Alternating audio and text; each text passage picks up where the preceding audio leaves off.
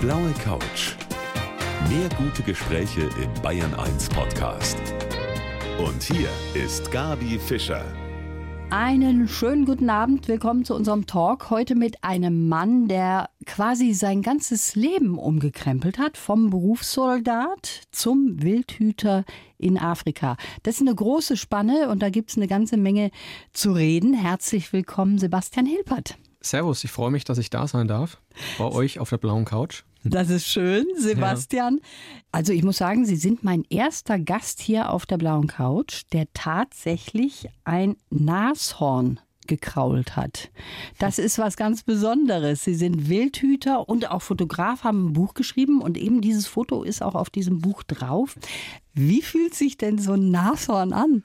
Ja, also dieses Spitzmaulnashorn, das jetzt speziell auf dem Cover zu sehen ist, das war ein halbwildes. Die Haut ist ganz rau, man merkt leicht ein paar Haare. Wie, wie fühlt sich das an? Wie Fels, der lebt. So fest ja, also. es ist richtig, richtig dicke Haut, aber angenehm warm. Und die genießen das natürlich total, weil in den Hautfalten, wo sie selbst nicht hinkommen, um sich beispielsweise am Baum zu schuppern oder zu kratzen, wenn dann jemand kommt und sie in diesen Hautfalten krault, das genießen sie natürlich sehr. Wobei man vorsichtig sein sollte. Also kein normaler Mensch macht es in der Wildnis. Ja, also wenn man einen Nashorn sieht, sollte man dem niemals so nahe kommen, dass man es kraulen kann. Weil äh, vor allem Spitzmaulnashörner haben den Ruf, ähm, die trampeln gern erstmal über was drüber, bevor sie dann schauen, was das überhaupt war. Also das da ist eine spezielle aufpassen. Situation gewesen. Und dann also, sagen wir mal gleich hier zu Beginn, bitte nicht nachmachen, was der Sebastian nein, da nein, gemacht nein, hat.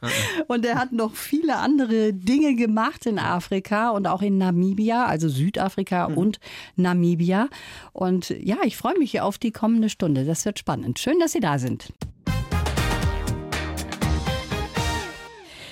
Es gibt einige Menschen, die wir kennen, die sind nicht so ganz zufrieden mit ihrem Leben. Und so war das auch bei meinem heutigen Gast, dem Sebastian Hilpert, der heute hier auf der blauen Couch sitzt. Der hat auch gesagt, nee, also das, was ich da mache, wie ich mein Leben führe, das ist jetzt nicht das, was ich mir vorstellen kann bis zum Lebensende. Sebastian, Sie waren, genau wie Ihr Urgroßvater, wie Ihr Großvater, wie Ihr Vater, Berufssoldat. Und zwar eine ganz schöne lange Zeit auch. Wirtschaftsinformatik haben Sie da gemacht. Und dann haben Sie irgendwann mal gemerkt, also das ist es jetzt eigentlich doch nicht. Was war da so ein Knackpunkt für Sie? Wie Sie schon gesagt haben, ich bin in vierter Generation Feldwebel gewesen. Ich bin da reingerutscht. Für mich war die Bundeswehr eben ganz normaler Arbeitgeber in unserer Familie, völlig normal. Und wie es halt so ist, mit 18 weiß man noch nicht so wirklich, was man tun soll. Ich hatte gerade eben eine Ausbildung zum Kaufmann in einem Fotofachhandel abgeschlossen. Dann kam die Wehrpflicht. Und die habe ich dann verlängert und dann wurde ich Zeitsoldat. Und ja, dann habe ich eben darauf geachtet, was ist denn zukunftsorientiert, was ist denn sicher. Ja? Also dieses Sicherheitsdenken habe ich fortgeführt. Und da war die IT natürlich ganz vorne dran. Mhm. Ja? Und dann bin ich eben diesen Weg gegangen, der Fernmelderei, sage ich jetzt mal.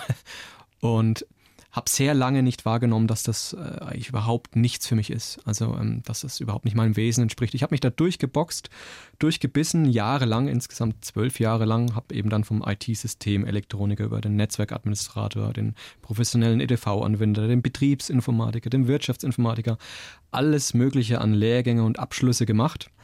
Aber ich habe mich dabei immer mehr von mir selbst entfernt. Mhm. Das ist dann so weit gegangen, dass sie depressiv geworden genau. sind. Genau. Ja, ähm, das nimmt man ja im ersten Moment erst gar nicht wahr. Ne? Was ist das? Also es fühlt sich über Jahre lang immer dumpfer, immer tauber an.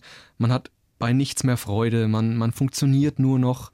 Es ist keine Lebensfreude mhm. und auch kein Lebenswille richtig mehr da gewesen. Und ich habe das aber, weil ich da so reingeschlittert bin, so langsam, als normal wahrgenommen.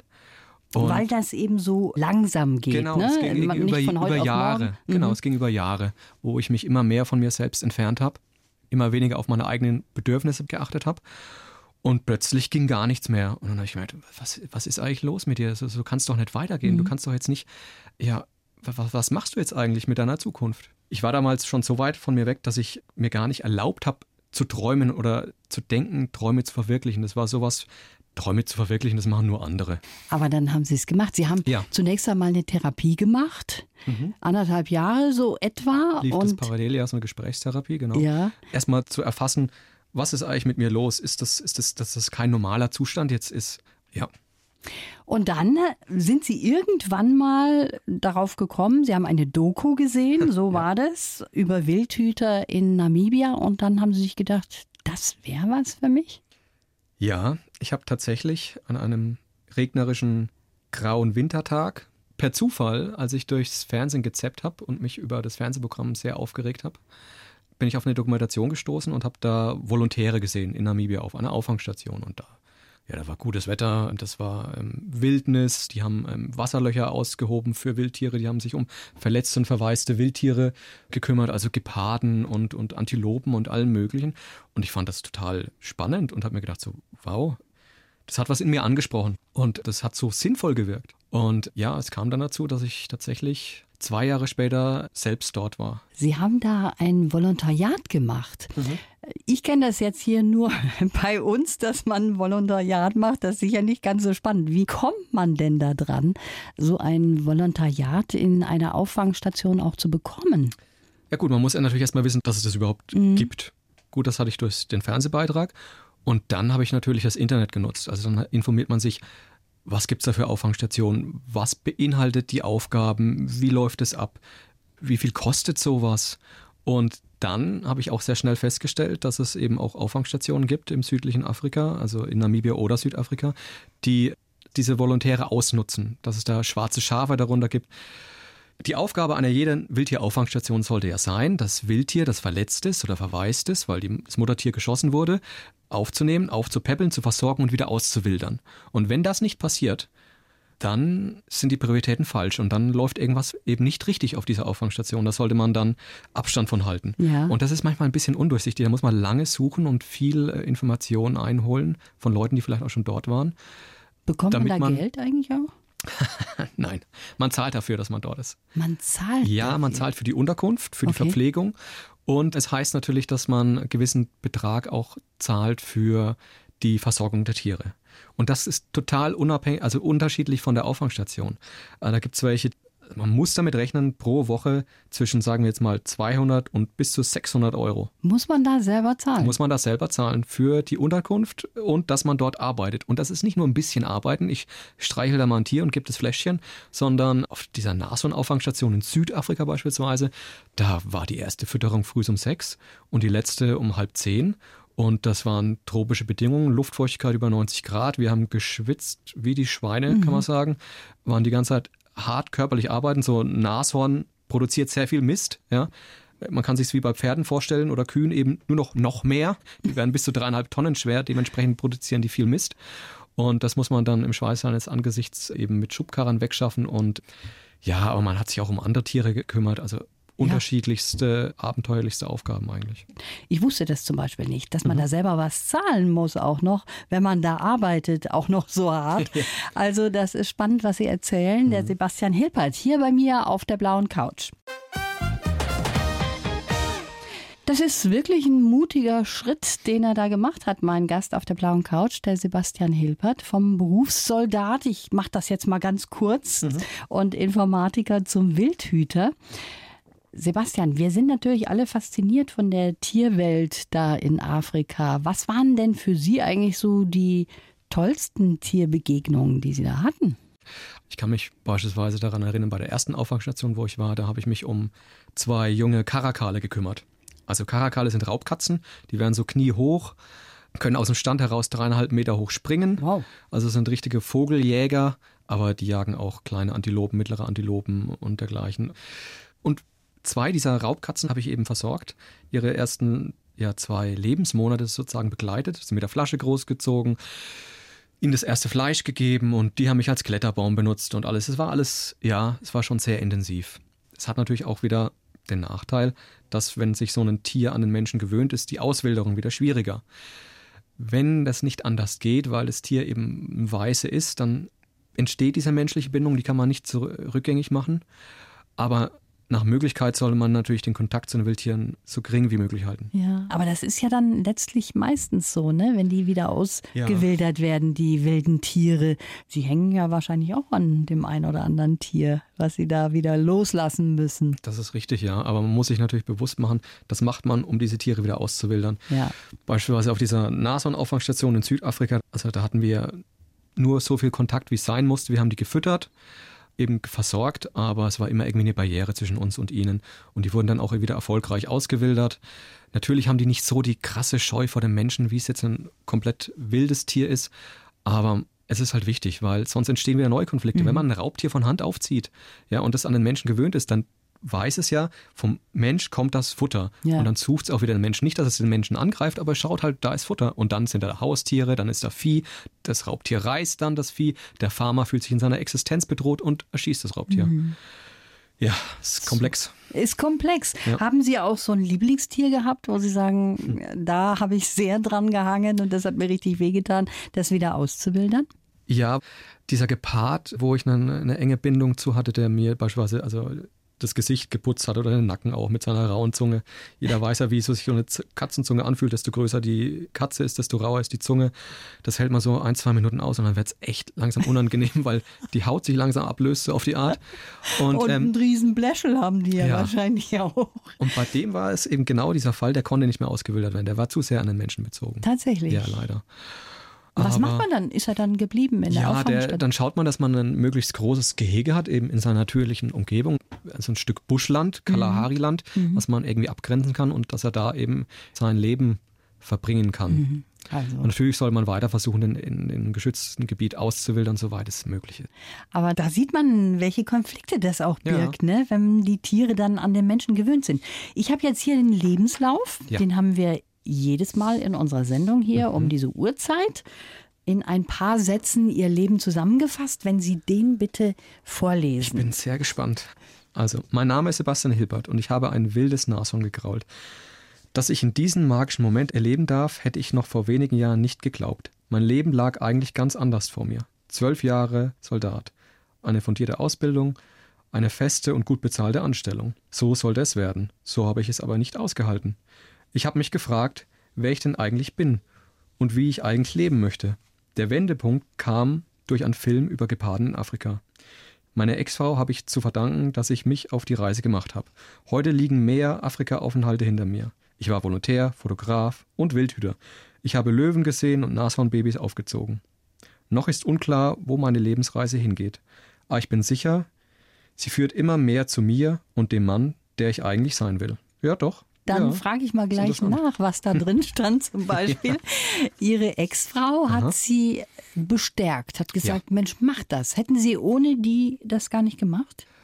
Schwer zu sagen. Sie war auf jeden Fall in dem Moment die treibende Kraft und hat zumindest dafür gesorgt, dass ich diesen Gedanken oder diesen Wunsch weiterhin hege und mich da informiere und dann eben auch am Ende diesen Schritt gewagt habe. Waren Sie denn eigentlich immer schon so, dass Sie Tiere so toll fanden? War da immer schon so eine Faszination? Ja, also gut, ich bin mit Hunden aufgewachsen. Meine mhm. Eltern hatten immer Hunde und haben es immer noch. Später habe ich dann Katzen lieben gelernt, habe selbst auch zwei. Interessant, ich habe erst gestern ein altes Foto von mir entdeckt. Das zeigt mich, als ich neun Jahre alt war, mit verschiedenen Schulfreunden. Und einer hat so einen ja, Spielzeug-Schleich-Gummifigur in der Hand, und zwar mhm. einen Tiger. Und das bin natürlich ich. Also die Faszination für Wildtiere, für Raubtiere äh, hatte ich definitiv schon immer. Ja. Die war schon immer da. Jetzt kann ich mir vorstellen, das ist natürlich schon ein ganz hartes Leben. Sie haben eben schon so ein bisschen erzählt, wie das ja. ist, da in so einer Wildtierauffangstation, was man da alles so machen muss. Da geht der Tag um 5 Uhr wahrscheinlich los und bis abends spät. Kann man sich mit sich selber auch noch beschäftigen? Weil Sie hatten ja auch einen seelischen Druck, was zu ändern. Da muss man ja auch in sich hineinhören, ist das jetzt richtig, was ja. ich überhaupt mache? Ja, das war natürlich je nachdem, wo ich gearbeitet habe, als was unterschiedlich, wie viel Freizeit man hatte. Aber es gab schon genug Freizeit, um auch mal darüber nachzudenken, was tut man eigentlich gerade. Aber wirklich am stärksten hat man es immer gemerkt, oder ich habe es immer am stärksten gemerkt, wenn ich wieder zurückkam nach Deutschland. Und dann habe ich immer gemerkt, so dieser Perspektivenwechsel, der war unglaublich wichtig. Auch schon das erste Mal, als ich zwei Monate dann eben nach Namibia ging, mal komplett alleine losgelöst von allen Bezugspersonen, von allen Gegebenheiten vom Beruf, weg zu sein an einem anderen Kontinent, sozusagen auf der anderen Seite der Erde, mitten im Busch. Und dann mit Abstand hat man gemerkt, so hey, diese Probleme, die man hier hat oder die man sich selbst macht, die sind vielleicht gar nicht so groß. Mhm. Uns geht's verdammt gut hier. Ja? Und das merkt man aber erst wenn man diesen Komfort nicht mehr hat Ja, und genau. von außen das Ganze betrachtet. Also es war schon wichtig. Und soziale Kontakte, also Sie haben soziale Kontakte zu Tieren gehabt. Ja. Das haben wir schon gerade eben gehört. Wie war das mit den Menschen, die dort arbeiten? Auf diesen Auffangstationen, wo ich als Volontär war, die waren natürlich aus der ganzen Welt, diese Volontäre. Also aus Skandinavien, aus Australien, aus den USA, aus Israel, aber auch Schweiz, Österreich, Deutschland natürlich. Und dann hat man natürlich Kontakt viel mit den Einheimischen, mit den Südafrikanern, mit den Namibianern, äh, Mhm. Wo, wo, dann, wo man dann Freundschaften auch schließt, ja. Schön, ja. Ich habe in Namibia aus ganz viel verschiedenen Perspektiven kennengelernt. Also ich war ja dort als Tourist, ich war dort als Volontär, als Fotograf, eben dann zum Schluss als Wildhüter und habe die Menschen eben sehr intensiv dadurch auch kennengelernt und hinter die Kulissen gucken können. Ja, also ich habe aus dieser Zeit immer noch viele Kontakte und sind viele Freundschaften entstanden. Jetzt habe ich äh, eben Freunde in Seattle, in Kopenhagen, in Ochiwarongo und überall auf der Welt. Ne? Chihuahua. Hätte Ja, ich auch Beispiel. gerne. Zum Beispiel.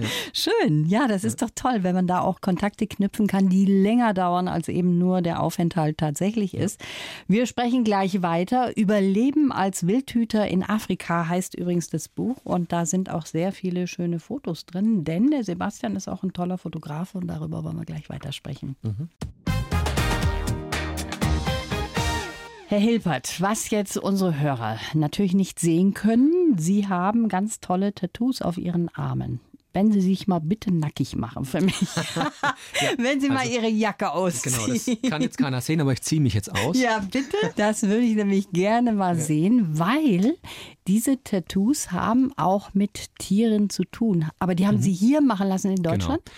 Ja, ich habe mich tätowieren lassen hier in Deutschland. Eben, Nach ja, Fotos gearbeitet ja, genau. oder wie also, geht vor, es? also die 90 Prozent meiner Tattoos waren die Vorgaben, meine Fotos, die ich gemacht habe von den Wildtieren. Also hier haben wir jetzt eine Leopardin, das ist jetzt Missy Joe, äh, eine Leopardin einer, auf einer Auffangstation gewesen, die ich täglich unter ihrem Kinn gekrault habe.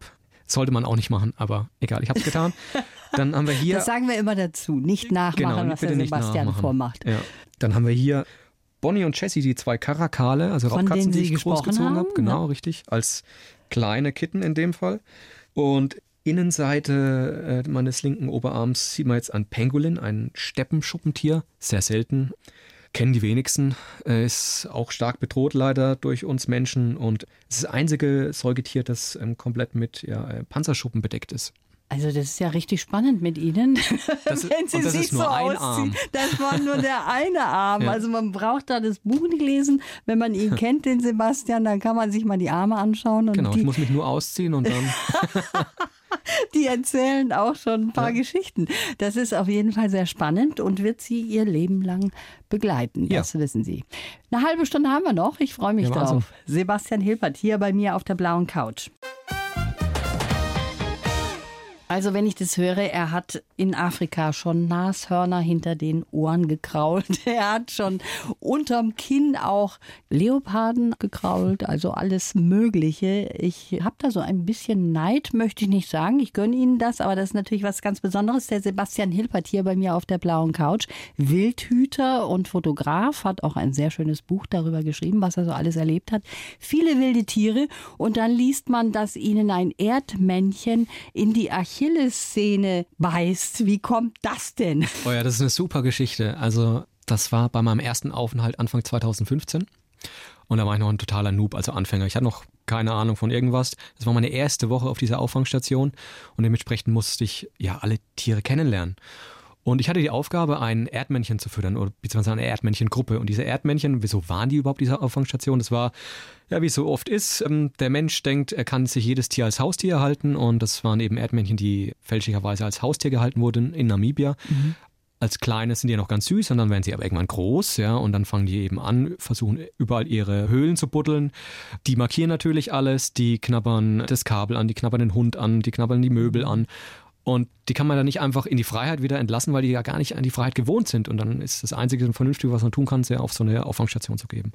Und ja, diese drei Erdmännchen in dem Fall, um die ich mich kümmern sollte, die ich füttern sollte, da bin ich in das Gehege reingegangen und ähm, ja, es war Namibia, es war über 30 Grad, es war heiß, ich war die erste Woche da, hatte gerade frisch Sonnenbrand und bin dann Hat alles gepasst. Also. und bin dann barfüßig in dieses Gehege gestiegen. Das war umgeben von so einer ähm, hüfthohen Mauer. Und dann kam gleich das erste Erdmännchen auf mich zugerannt mit steil aufgestelltem Schwanz. Und ich dachte mir, oh, das ist aber hungrig. Und dann flitzt es schon zwischen meine Beine durch neigt den Kopf und beißt zu. Dann knurrt es triumphierend und lässt sich so auf den Boden sinken. Und hat sich tatsächlich in meiner Achillessehne festgebissen. Und ich war allein, es war jetzt keine Rufweite oder dergleichen. Und dann äh, muss man sich erstmal überlegen, was macht man jetzt? Mhm. Ja? Und dann bin ich hingegangen mit meinen Händen und habe ihm den Kiefer aufgedehnt, es weggesetzt, mhm. Hab's losgelassen, wollte wieder zurück. Und in dem Moment hing es dann an meinem Handgelenk. Der hat es aber auf Sie abgesehen, Total, oder? der war jetzt davon überzeugt? überzeugt, dass ich jetzt seine Beute bin. Er verteidigt jetzt sein Revier und es hat ihm Spaß gemacht. Die sehen ja so drollig aus, ne? wenn ja, die so die hochgucken. Ja dann denkt man, ach, sind die niedlich. Ja, das sind so, Raubtiere. Ja, sollte man nicht Raubtiere. vergessen. Ne? Haben wir wieder was dazugelernt.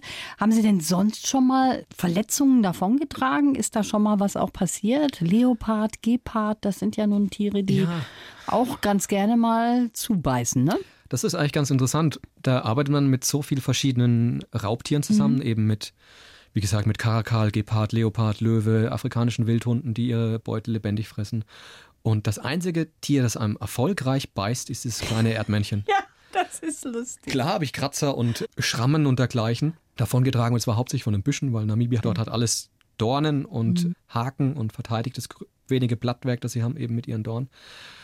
Aber Sie sind auch einem Löwen zum Beispiel sehr nahe schon gekommen. Ne? Ja. Ja, es ist auf jeden Fall ein spannender Moment, keine Frage. Also auf den Auffangstationen war es so, dass wir zum Teil in sehr große Gehege reingegangen sind, die total unübersichtlich waren, um diese zu befreien von Knochenresten oder mhm. wenn ein Blitz eingeschlagen hat und der Baum war abgefackelt, dass man das wieder rausholt.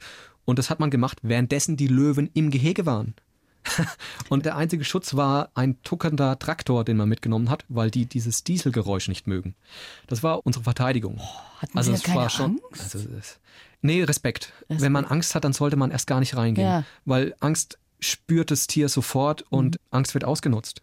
Und Löwen bin ich natürlich auch in der freien Wildbahn dann begegnet, mhm. als ich da mit meinem Kumpel, dem Wildhüter Louis, unterwegs war. Da sind wir auch zu Fuß beispielsweise öfters an zwei Löwen beispielsweise, an Löwenbrüder vorbeigekommen, 20 Meter nur von uns entfernt im 20 Gebüsch Meter. gelegen, ja, und haben da gedöst. Ja, man muss halt einfach Regeln einhalten. Mhm. Und so ein elementarer Grundsatz bei Umgang mit Raubtieren ist immer grundsätzlich only food runs. Also nur Essen rennt. Nur Beute rennt. Wenn man jetzt beispielsweise im Busch unterwegs ist und man begegnet einem Raubtier, egal ja. was es jetzt ist, ein Gepard, ein Leopard, wobei die sieht man nicht, die verstecken sich viel zu gut. Wenn man sie sieht, ist schon zu spät. Ein Löwen oder eben was auch immer. Dann gilt es, den Instinkt zu unterdrücken, wegzurennen. Kann ich nicht, Herr ja, Hilbert, ich muss ist, weg. Nein, nein, weil mit diesem Wegrennen zeigt man seine Unterlegenheit, mhm. ja, seine Schwäche. Und das Raubtier hat überhaupt kein Interesse eigentlich an uns Menschen. Der Löwe hat jetzt kein Interesse, er sieht uns nicht als Beute. Aber wenn wir wegrennen, ist sofort sein Jagdinstinkt angesprochen. Also es heißt dann stehen bleiben, ruhig bleiben, sich aus der Situation langsam wieder lösen. Am besten jemanden dabei haben, der sich damit auskennt. Oh Gott, da hätte ich schon einen Herzinfarkt, wenn ich nur dran denke. Aber Sie haben auch lustige Geschichten über die Paviane, ja. über Affen. Da habe ich nämlich auch eine ganz tolle Story. da hat mich auch mal ein Affe erwischt an den Haaren und hat mich so gezogen, dass ich dachte, ich stehe nachher mit einer Glatze da. Aber das ist überhaupt nicht unüblich, ne? Affen können schon mal gerne ja. an den Haaren ziehen und auch sehr eifersüchtig werden. Total. Also wir hatten auf dieser einen Auffangstation in der Kalahari zwei Affenarten hauptsächlich. Es waren einmal grüne Meerkatzen und Paviane. In dem Fall Bärenpaviane sind die größten Paviane in Afrika. Und ja, da gab es sehr viele und da hat man sich auch um die Pavian-Babys und Teenager kümmern müssen als Volontär. Und ja, das war jetzt nicht meine Lieblingsaufgabe. Also ich bin eher Weil? so der Katzentyp weil Paviane sind schon sehr gerissen. Also sie sind, sind schlau, ne? hinterhältig, hinterfotzig, würden ja. wir in Bayern sagen, richtig? Das passt schon. Und die nutzen natürlich auch jede Schwäche aus. Und vor allem Mädels, also Mädels im Teenageralter bei Pavianen sind besonders äh, stressig. Und was sie gar nicht mögen, sind Blondinen. Es gab ja einige Volontäre, Volontärinnen aus Skandinavien, ne, waren natürlich dementsprechend viele yeah. Blondinen dabei. Und die sind neidisch auf diese blonden Haare. Und die reißen da mal sehr gern dran. Und wenn dann die Volontärin schreit oder versucht, den Affen wegzureißen, dann wird es nur noch schlimmer, weil das stachelt die an. Und dann kommen alle anderen und machen mit. Okay. Also da ist auch wieder das kurzer Dulden und dann hören die wieder von allein auf. Schöne Geschichten, die Sie da erzählen. Ein bisschen Zeit haben wir noch. Ich mhm. freue mich, dass Sie da sind. Sebastian Hilpert nimmt uns mit nach Südafrika und Namibia. Erst Berufssoldat, dann eine Krise, eine seelische Krise und die dann aber auch überwunden dadurch, dass man was ganz anderes gemacht hat, nämlich Wildhüter in Afrika. So kann ich ganz kurz beschreiben. Mhm den Lebensweg, den der Sebastian Hilbert bis jetzt hat. Jetzt ist die große Frage, Sie sind aus Würzburg, habe ich das ja. überhaupt schon gesagt? Ist die große Frage, wo geht der Weg hin? Wo geht die Reise hin? Wissen Sie das schon? Nein, das weiß ich nicht. Also ich habe jetzt ja sehr viel Erfahrung in Afrika gesammelt, hatte dann das Glück, eben das Buch schreiben zu können. Dafür habe ich mir jetzt eineinhalb Jahre Zeit gelassen, bis es dann wirklich fertig war. Und jetzt kam es eben Mitte des Jahres raus und ich bin natürlich sehr stolz darauf. Vor Jahren hätte ich niemals gedacht, dass ich mal ein Buch schreibe. Und es hat mir wirklich sehr viel Spaß gemacht und es kommt auch gut an. Aber jetzt ist die Frage, wie geht's weiter? Natürlich ja. kommen Leute auf mich zu, beispielsweise Non-Profit-Organizations, die sagen dann, hey, möchtest du uns nicht mit nach Namibia begleiten, um beispielsweise unsere Arbeit zu dokumentieren? Oder möchtest du mit nach Indien gehen auf eine Tiger-Safari und dann später vielleicht das sogar mal als Tourguide begleiten? Ja, natürlich möchte ich das. Die Sache ist nur, die können mich dafür nicht bezahlen. Das müsste auf so. eigene Kosten stattfinden erstmal. Und dann würde sich das über Jahre vielleicht aufbauen. Mhm. Aber ich habe momentan überhaupt gar nicht diese finanziellen Mittel, um das eingehen zu können. Und ich bin jetzt erstmal wieder auf der Suche nach einem Job, um sozusagen Rücklagen wieder aufzubauen, um daraus dann weiter meine Projekte und Träume, Träume genau zu weiter zu verfolgen. Ne? Richtig, genau. Geht das denn auch, dass man zwischendurch mal wieder dorthin geht, nach Namibia oder Südafrika und dort mal wieder für ein halbes Jahr arbeitet? Länger als drei Monate ist schwierig, weil da braucht man ein Arbeitsvisum. Und speziell in Namibia, die achten sehr darauf. Die wollen mhm. natürlich ihre eigenen Leute erstmal beschäftigt sehen. Da ist eine Arbeitslosigkeit von 25 Prozent. Und das kann ich dann auch voll verstehen, weil dass die ihre eigenen Leute erstmal beschäftigen wollen, bevor sie dann sagen, jetzt kommt der Europäer und macht die Arbeit, die vielleicht auch ein Namibianer machen könnte. Und ich kann, wie gesagt, immer wieder mal runter. Ich war jetzt auch erst mit meinem Bruder dort und habe mit der Drohne beispielsweise Filmaufnahmen gemacht und auch mal Fotos von mir selbst bekommen, weil als Fotograf ist es immer schwierig, sich ja Fotos, drauf, genau, ne? Fotos von sich selbst zu bekommen. Also im Verhältnis ist es total wenig und da ja. habe ich eben meinen Bruder gebeten, hey, komm mal mit. Ich bräuchte mal ein paar Bilder von mir ja, dort. Genau. Und das hat er dann zum Glück auch getan. Das habe ich jetzt eben noch gar nicht angesprochen. Sie mussten natürlich auch jagen. Ne? Das gehörte auch zu Ihrem Job als Wildhüter. Genau. Als ich dann auf diesem Wildtierreservat war, Wildhütertätigkeit ist sehr komplex und vielseitig. Es ist natürlich das Hüten des Wildes. Dazu gehört, den Tierbestand zu prüfen, zu überwachen, Wasserlöcher zu prüfen. Ähm, natürlich auch Anti-Wilderer-Patrouille, weil die Tiere ständig durch Wilderer bedroht sind. Rhinovore, also der Krieg um die letzten Nashörner, mhm. ist ein extrem großes Problem dort und ein großes Thema, wo ich mich auch viel mit beschäftigt habe. Aber es gehört eben auch dazu, Überbestände, wie es heißt, zu regulieren. Und ja, man jagt eben, um diesen, um beispielsweise Populationen wieder einzuschränken, jetzt in dem Fall Impalas oder Springboks oder auch Warzenschweine und zum anderen auch für die eigene Fleischversorgung, weil man eben nicht unbedingt in den nächsten Supermarkt gehen muss und dort ein domestiziertes hm. Fleisch von einem Schwein zu kaufen, sondern holt sich das eben aus dem eigenen Gebiet. Wenn Sie jetzt solche Fotos sehen, Sie sind ja in den sozialen Medien auch vertreten, mhm. wenn Sie solche Fotos sehen von irgendwelchen Jägern, die mit ihren Trophäen da diese Siegerpose mhm. über einem toten Tier posten, da dreht sich mir der Magen um, wenn ich sowas sehe. Wie ist ja. das bei Ihnen? Ich habe das lange grundsätzlich verteufelt und musste dann, desto länger ich dort in Namibia war, feststellen, dass man das nicht grundsätzlich verteufeln kann, dass man das nicht in eine Schublade stecken kann, dass es da sowohl gute nachhaltige Jagd gibt, die wiederum durch die Einnahmen, die man hat, wieder anderen Wildtieren, beispielsweise dem Schutz der Nashörner zugutekommt. Aber es gibt auch sehr viele, die das eben auch ja, aus Beweggründen machen, die ich überhaupt nicht unterstützen kann. Also für mich ist es nichts, ich bin kein Jäger. Ich habe zwar dort selbst die Erfahrung gemacht und war auch jagen, weil es ein Teil des Daseins dort ist mhm. und eine Selbstverständlichkeit. Aber es hat mir keinen Spaß, keine Freude bereitet. Es war jedes Mal eine Überwindung. Und wenn man das für sich macht, ist es okay. Aber wenn man damit postet und angeben möchte, ich weiß nicht. Also, nee, das brauchen wir nein. nicht. Das brauchen wir uns auch nicht anzugucken. Ja. Aber es könnte schon sein, dass Ihr Weg Sie wieder nach Afrika führt. Es wäre schön, ja. Ich muss jetzt einfach nur die Rahmenbedingungen schaffen, damit es auch wieder möglich ist. Also das heißt finanzielle Rahmenbedingungen. So ist es genau. Ich bekomme ja täglich Nachrichten durch das Buch, wo auch Leute beispielsweise anfragen, die wünschen sich ein zweites Buch meistens oder eben, ob sie mich begleiten könnten nach Namibia mhm. auf so eine ja, Reise. Das wäre doch was. Das wäre auch eine Möglichkeit. So eine und Truppe mal zusammenfinden und sich genau. dann bezahlen lassen. Sehen Sie, da haben wir schon ein Geschäftsmodell. Das können wir vielleicht so verwirklichen. Das war sehr schön mit Ihnen.